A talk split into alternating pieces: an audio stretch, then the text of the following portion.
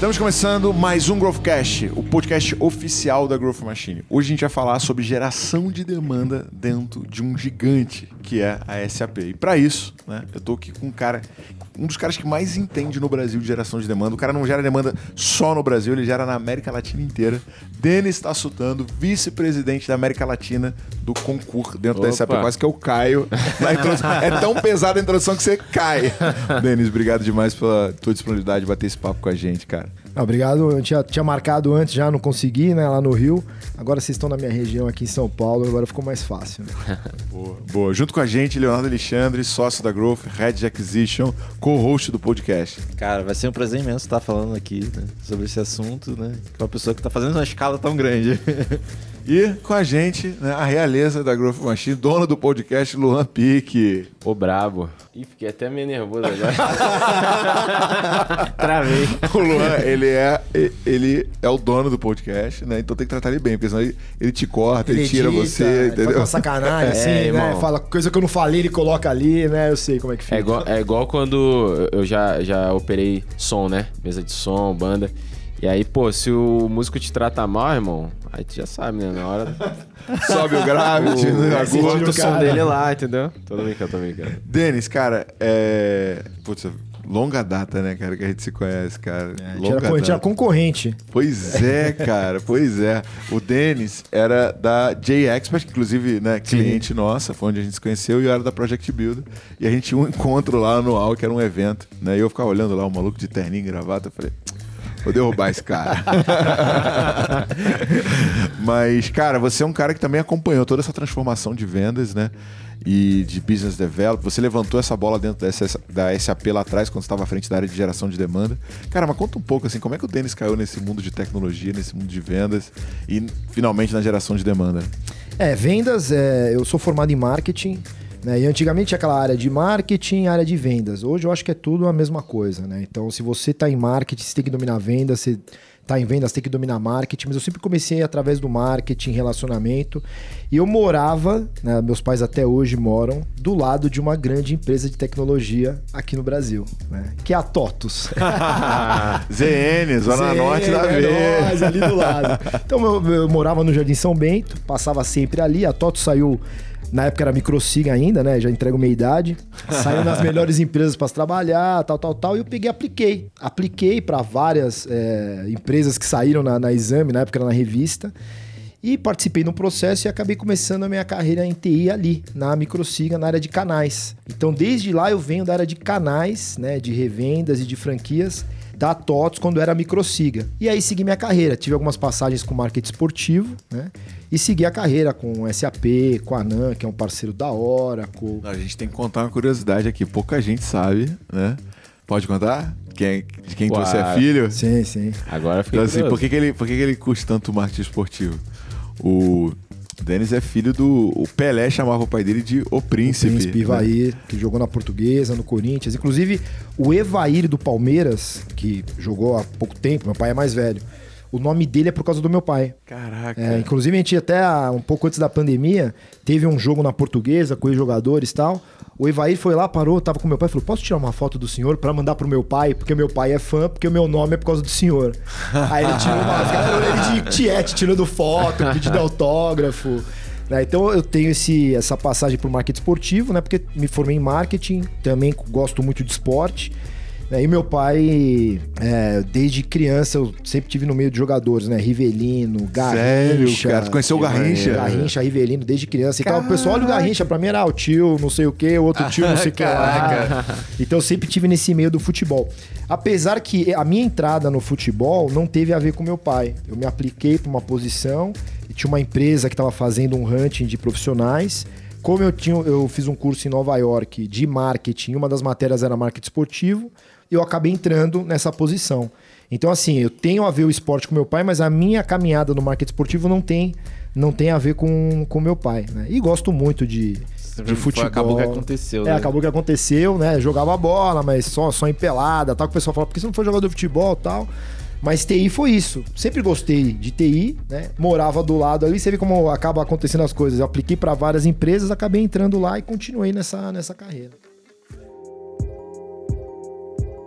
Cara, e assim, você é um cara inovador pra caramba, mesmo. Porque assim, normalmente a galera fala que se você tá numa empresa, pô, SAP, alemã, né, cara? O alemão, ele é extremamente tradicional, Sim. rígido e tal.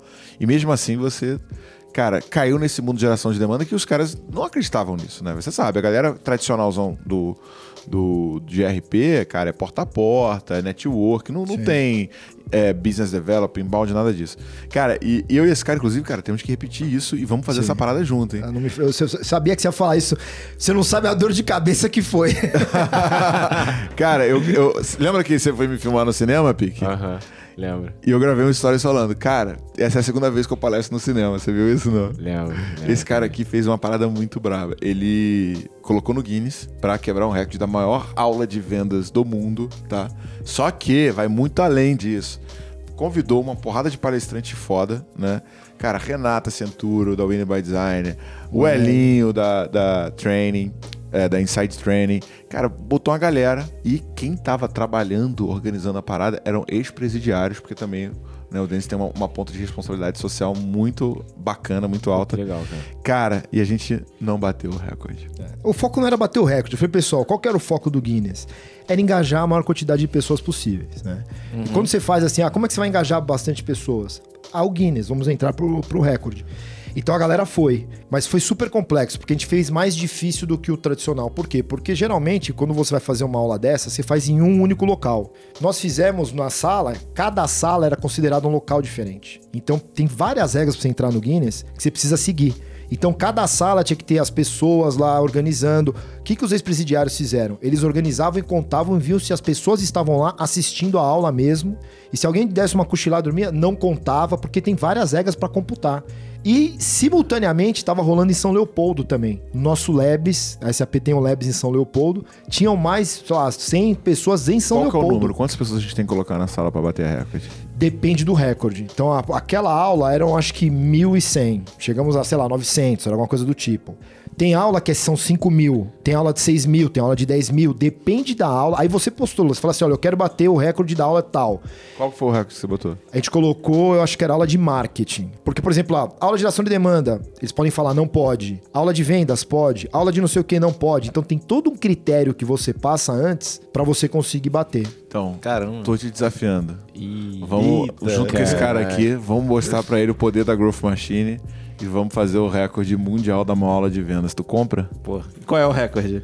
Não, não faz pergunta fácil. né? 5 mil? Eu acho que, eu acho que de aula de vendas, eu acho que são 5 mil pessoas e é na Alemanha, se eu não me engano. Ah, então Allianz não é Park. tão difícil assim. Pronto, Allianz Park. É isso aí que a gente vai fazer. É. Vamos fechar o estádio. Dá pra fazer online também, tem os recordes online. Então o que, que é legal? Quando você fala com o pessoal do Guinness, tem vários critérios, vários recordes, você vai começar a postular. Você, cara, eu quero maior aula de. não sei o que, porque o Guinness tem uns negócios loucos, né? Quero maior passeata de pessoas descalças. Daí os caras vão ver se dá pra fazer e tal. Aí começa essas loucuras, né? Cara, mas voltando na pergunta, cara, como é que você caiu nesse mundo? Por que, que você entendeu que receita previsível, é, segmentação de função, funcionaria? Como é que geraria demanda para um gigante que vende, cara, absurdamente enterprise? Conta um pouco dessa tua jornada. É, na, na própria. E acho que aconteceu na própria SAP, né, cara? Sim. É, vem desde a J Experts menos, a gente trabalhava também um pouco mais enterprise ali e tal. Mas na SAP foi quando realmente eu me aprofundei mais no- na, na parte de geração de demanda. O que a gente vê, a gente quer. Você fala de aula de negociação, todo mundo quer negociar bem. Ah, quero negociar bem, como é que eu faço para negociar bem? Aí vem é, curso com o cara do FBI, tal, tal. Negociar bem, você tem que ter o leverage, você tem que ter o quê? Você tem que ter demanda, você tem que ter lead. Se você coloca, por melhor negociador que você seja, você coloca lá uma empresa só pra você negociar, às vezes você não vai conseguir vender porque o cara não tá no ponto de compra, você não conseguiu convencer. Então o que, que a gente avalia? Pessoal, você quer negociar bem? Então se coloca em posições de negociar bem. Tem aqueles caras que você vê na rua e fala assim: ah, pare aqui, compre o seu carro, pago à vista. Você não vai conseguir vender bem o seu carro assim. Por quê? Porque o cara sabe que você tá precisando vender o carro. Então, quando você está precisando vender, não tem alternativa, você começa a não negociar bem. Então, eu falo, pessoal, antes de querer fazer um curso de negociação, você tem que ter demanda aqui atrás. Para chegar tranquilo, eu tenho que chegar com você tranquilo, que se eu não vender para você, não tem problema. Por quê? Porque eu tenho Mais 50. mais né? 50. Então vamos trabalhar em criar um cenário promissor pra gente. O que que é um cenário promissor? Eu ter as empresas para conseguir vender, ter lead ali para conseguir trabalhar. Então a gente começou a trabalhar nisso por quê? Porque a SAP é conhecida por grandes empresas, mas também trabalha com a maior parte dos clientes são pequenas e médias. Isso o pessoal não sabe. A maior parte dos clientes são pequenas e médias. Então você com pequenas e médias, você tem que ter um volume bom para você conseguir negociar, para você conseguir vender.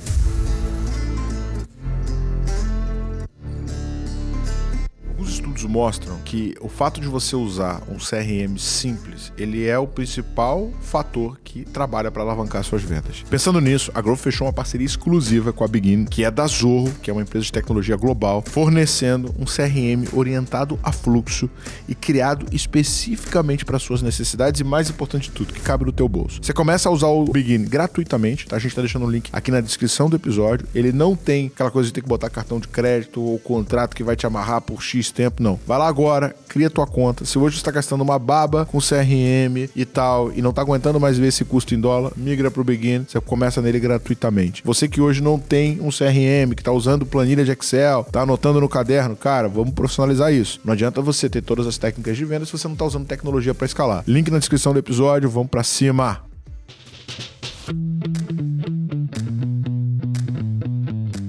Agora, só um paralelo, né? É, o Denis trabalhava na concorrente direta da Project Builder e, a- tipo assim, cara, a G-Expert, inclusive cliente nossa e tal, cara, tinha muito mais produto. Os caras, velho, desenvolveram a parada já numa linguagem mais avançada, tinha time de desenvolvimento, sei lá, devia ser umas 4, 5 vezes maior do que a Project Builder.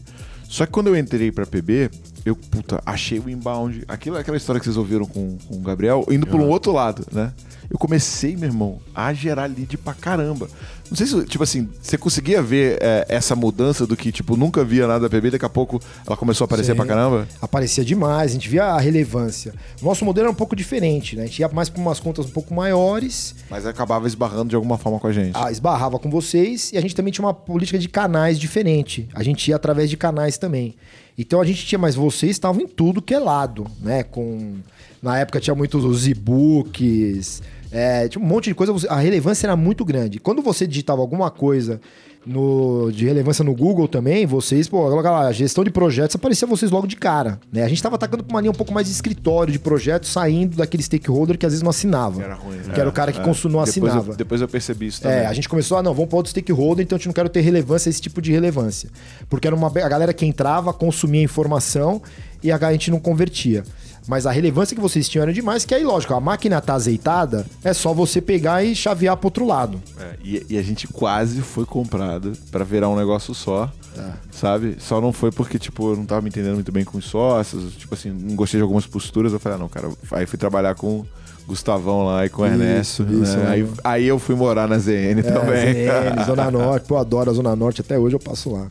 Cara, e como é que foi esse desafio? Porque normalmente a galera, né, eu tenho muito amigo que trabalha em multinacional e tal, e, e a galera critica um pouco, porque normalmente né, a, a filial ela tem muita coisa de executar o plano que a matriz fez, né?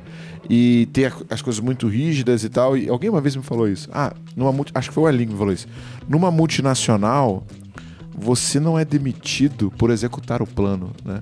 Você é demitido por não executar. E várias vezes eu falo com pessoas de marketing, de grandes, capital aberto e o caramba, e o cara tá muito mais preocupado em cumprir o que foi definido do que conseguir achar uma solução ou criar uma inovação. E você não, você foi num caminho inverso. Sim. E você deve ter, cara, é, cortado um dobrado dentro da SAP para conseguir criar um time de business development. Como é que foi isso, cara? Agora você pega, a gente fez maior aula do mundo pra tentar entrar no Guinness. É, Big Brother de vendas, colocamos todo mundo Caraca, esse- essa foi A brava. gente colocou todo mundo numa mansão no Morumbi e fizemos várias é, rodadas ali de apresentação de sales play, code calls, tal, tal, tal.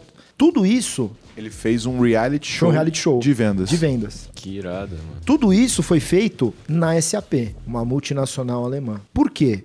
A SAP não existe. Não existe empresa. Existe pessoas. Se a empresa é travada, eu sou travado.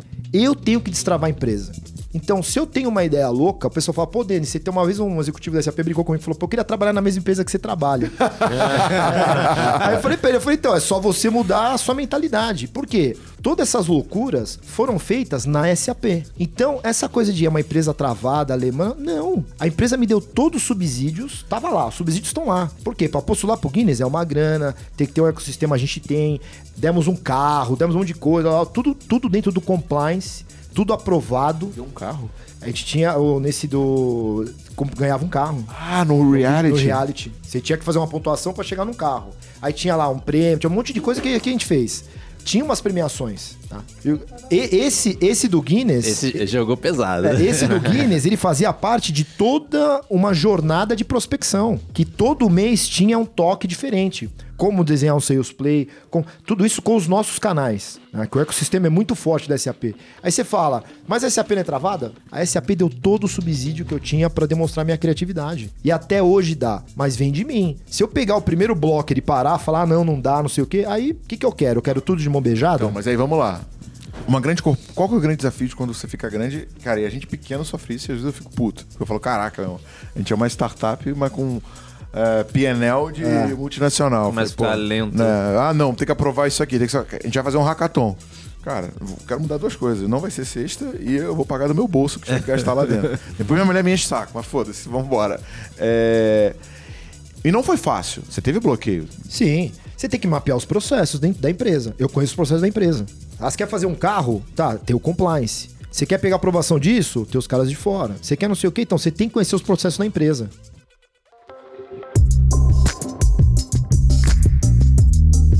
Conta como é que foi o reality. Exatamente o que que foi o reality e o que que você deu de prêmio. Como é que você conseguiu levantar essa grana pra executar Tá. isso? Você tinha orçamento pra essa parada? Você tem orçamento, você tem parceiros, você, Você tem. tinha orçamento interno pra Você tem executar? orçamento interno, você tem também patrocinadores. Então, por exemplo, eu tô fazendo um reality com 30 empresas do ecossistema, 30 parceiros. Vocês podem patrocinar. Por exemplo, o Theo da Exact patrocinou. Mas você tá fazendo outro já ou ainda não? Não, a gente vai fazer um negócio diferente agora. Não, pô, me, me bota nessa jogada aí, cara. Esse, vai, esse negócio vai ser diferentaço. Não, dá medo, tá? É, esse negócio vai ser diferentaço. Então, Eu assim, tô falando com um cara que botou mil pessoas dentro de um cinema. Aí o que, que a gente fez? Você fala assim, pô, quem patrocina? O Theo patrocinou. E nem sempre é dinheiro que você quer. O que, que você quer? Eu quero uma palestra do Theo e quero que ele disponibilize o spotter pra todo mundo lá. Por quê? Porque eu quero treinar. O meu objetivo é treinar meu ecossistema. Então, quando você sabe o seu objetivo, conhece seus processos, aí você começa a destravar. Quanto você gastou pra fazer esse negócio? Ah, eu não lembro na época. Cara, mas chuta, uma roda de grandeza. pouco. Tipo, 50 pau? Foi mais. 100 pau? É, porque assim, o O Guinness... tinha um carro, né? O, não, o, o carro foi um patrocinador que deu. Sério? Caraca. Agora tu ficou de cara. E a gente, né, fica travando do que eu posso, do que eu não Então, posso. assim, Você que tá pessoa- ouvindo aí, que fala, ah, eu não consigo, Não, e aí eu você não fala, né? posso. Você, lógico, vai dar um carro, tem o patrocinador, tem o quê? Tem compliance, tem compliance local, porque é tudo dentro da regularidade. E a gente também quer fazer isso, porque é meu nome que tá em jogo. Eu sou um profissional, se eu tivesse feito alguma coisa lá atrás errada, você não ia me chamar hoje aqui. A gente se conhece há quantos anos?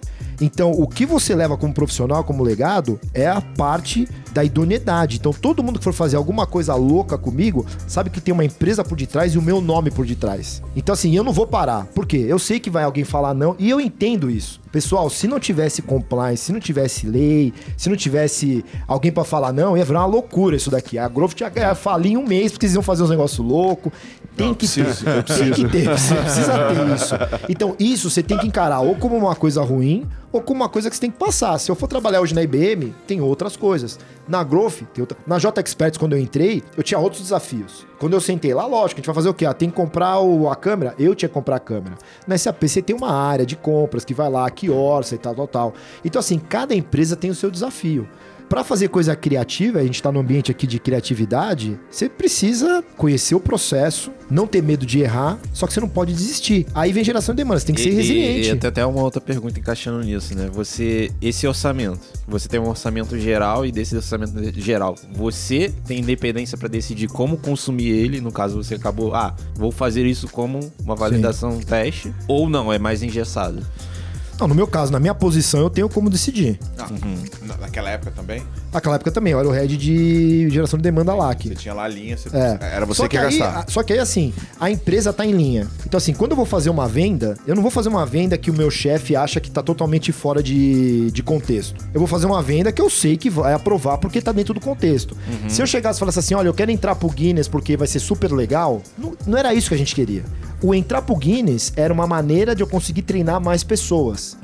Então tá em linha com o que a empresa quer. Se eu for fazer uma coisa nada a ver, Aí nem a pessoa, o pessoal que tá embaixo vai falar, não, Denis, isso aqui não tem nada a ver, né? Então você tem que saber como escalar isso e tá em linha com a empresa. Se eu chego pra você e falo, vamos fazer. Por exemplo, quando eu chamei o Theo pra ser patrocinador, eu falei, Theo, eu tenho aqui 30 empre- Ah, legal. A gente aplicou isso na América Latina. A Exact começou a fazer algumas vendas para parceiros da SAP na América Latina. Então tinha o porquê ele participar. Eu não chamei ele por nada. Então, assim, você vai ter em contato com 30, 40, 50, 100 empresas que depois entram, tá? No seu funil de vendas ali e eu posso te ajudar, porque no final eu tô ajudando o meu parceiro a vender melhor, que esse é o meu objetivo. E na hora que você foi montar a área de demanda, chegou esse projeto pra você ou você que levantou essa bola do tipo, cara, vamos concentrar a geração de demanda e ajudar os parceiros a prospectar melhor? Isso é que é legal. Eu não tava na geração de demanda quando eu fiz isso, eu era vendas.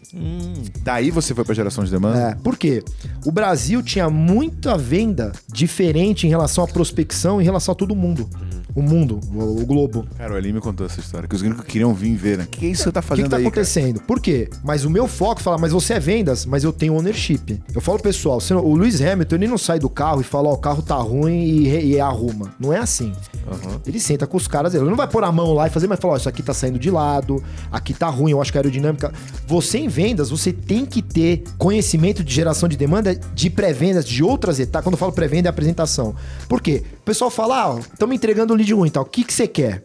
Ah, o que, que você quer de ligação? Senta com o cara e fala. Isso aqui é uma parceria. Você não pode ficar sentado aqui, ah, me jogaram um negócio ruim, volta. Não, tá. Volta o quê?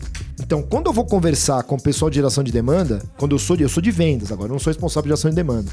Mas é um papo legal porque eu não falo besteira. Eu não peço 50 leads qualificados por hora. Eu não peço que o cara faça 200 ligações e tal. E tem muita gente que pede. Então por isso que eu falo que não tem mais marketing, vendas tal, porque tudo é uma disciplina só, que você tem que dominar em algum ponto. Eu não posso chegar agora num time e falar assim, ó, eu não vou marcar, eu só vou atacar. Não me passa, não, eu tenho que ter o conhecimento do todo. Lógico, o goleiro pega a bola com a mão, o atacante faz o gol com o pé, mas ele tem que saber qual é a dificuldade do goleiro, o- o goleiro tem que saber qual é a facilidade do atacante de dominar uma bola. Pra quê? Porque é uma equipe. Então quando começa a briga, às vezes eu vou conversar com uma empresa, ah, o pessoal de marketing é ruim, o pessoal de marketing fala que o pessoal de vendas é ruim. Eu falo, senta e faz um, um time que tem um cara de marketing do lado do cara de vendas, o cara de geração lá. Por quê? Porque aí, amigo, tá todo mundo aqui, a gente lava a roupa suja em casa. Eu não vou jogar a culpa do outro lado. Então a gente tinha uma proximidade de geração. E por que, que eu fui pra geração? Porque sendo de vendas e tendo uma visão de geração, eu não vou ficar jogando culpa um do lado pro outro. Então eu, a gente pegou, fez o quê? A gente agarrou a área de vendas e plugou em geração. Então era realmente um time. Se eu vou reclamar, eu não vou reclamar de geração de demanda. Eu vou reclamar do, Dia, do Thiago, que é o meu SDR, que tá ruim. Mas quando você começa a dar nome aos bois, você não vai reclamar do Thiago, você vai sentar com o Thiago e falar, meu, o que que tá acontecendo? Aí você olha e fala, meu, isso aqui tá ruim, não tô... cons- Puta, tá ruim de ligar, não tá? Tal. Eu não vou ficar sentado falando, não, eu quero 200 não sei o quê, quero não sei o quê, que é isso que acontece hoje. Então esse foi um diferencial, ser um cara de vendas com visão de geração, porque eu venho de marketing. Então, quando eu vou conversar com marketing, marketing vê o Denis como um par, um cara formado em marketing que trabalhou em marketing. Só que quando eu vou falar com vendas, os pô, o cara é de vendas. Então não tem, ah, esse cara é de marketing não sabe o que tá falando. Ou esse cara é de vendas não sabe o que tá falando. Por quê? Porque eu estudei e estudo até hoje pra conhecer toda a dinâmica. Pré-vendas, apresentação. Quando a gente fala pré-vendas é que na SAP pré-vendas não é, não é a parte de geração, é a parte de, de demo, de apresentação, né? Então, assim, você tem que conhecer pra não falar besteira, né? E você não pode jogar a culpa no outro. Ah, aqui não dá, aqui não dá. Então, esse é um grande diferencial. Gente, assim, cara esse, esse papo tá muito bravo. Só que eu tô absurdamente Pra mim já- ansioso, pra- pra ansioso pra combinar outro. Denis, cara, obrigado demais pelo seu tempo. Foi incrível esse bate-papo, cara. Aprendi muito contigo. Quem quiser trocar ideia contigo, como é que te acha? Pode me achar no, no LinkedIn, denis.tacitano. E o Instagram, eu tenho um Instagram mais pra... Artes. Pras artes. Aí Pras lá. artes e pra a parte social. Eu pinto quadros e vendo os quadros em troca, em troca de cesta básica. tá? Caramba. Então eu faço, eu pinto o quadro, coloco lá no Instagram, você olha fala, eu quero esse quadro, quanto custa? Eu falo, quanto, quanto você quiser. Aí eu indico a instituição, que é essa instituição que eu ajudo que apoia os Pô, presidiários. vamos comprar um quadro aí. É. né? E se Pô, você quiser mandar uma lata de ervilha ou 10 cestas básicas, fica por conta de você. Eu nem sei quanto você vai pagar, eu mando o quadro pra sua casa. Eu pinto Budas também, cabeças de Buda e tudo mais, né? Qual que é o teu Instagram? É denis.tacitano também. Animal. Vamos, vamos compartilhar. Léo, como é que eu te acho? LinkedIn.leonardo.alexandre.tc Pique, como é que eu te acho? Pique Cardoso no Instagram e Luan Cardoso lá no LinkedIn. Ó, você que assistiu esse episódio até o final, quer acelerar a tua máquina de vendas, tô deixando o link aqui embaixo, se cadastra. Meu time vai entrar em contato contigo e fazer um diagnóstico gratuito, entendendo exatamente o que, que a gente tem que corrigir para você ir pro próximo nível. Quiser trocar uma ideia comigo, thiago.reis.gm, tá? Instagram e TikTok e LinkedIn Thiago Reis Growth Machine pra conta. Bora. Valeu.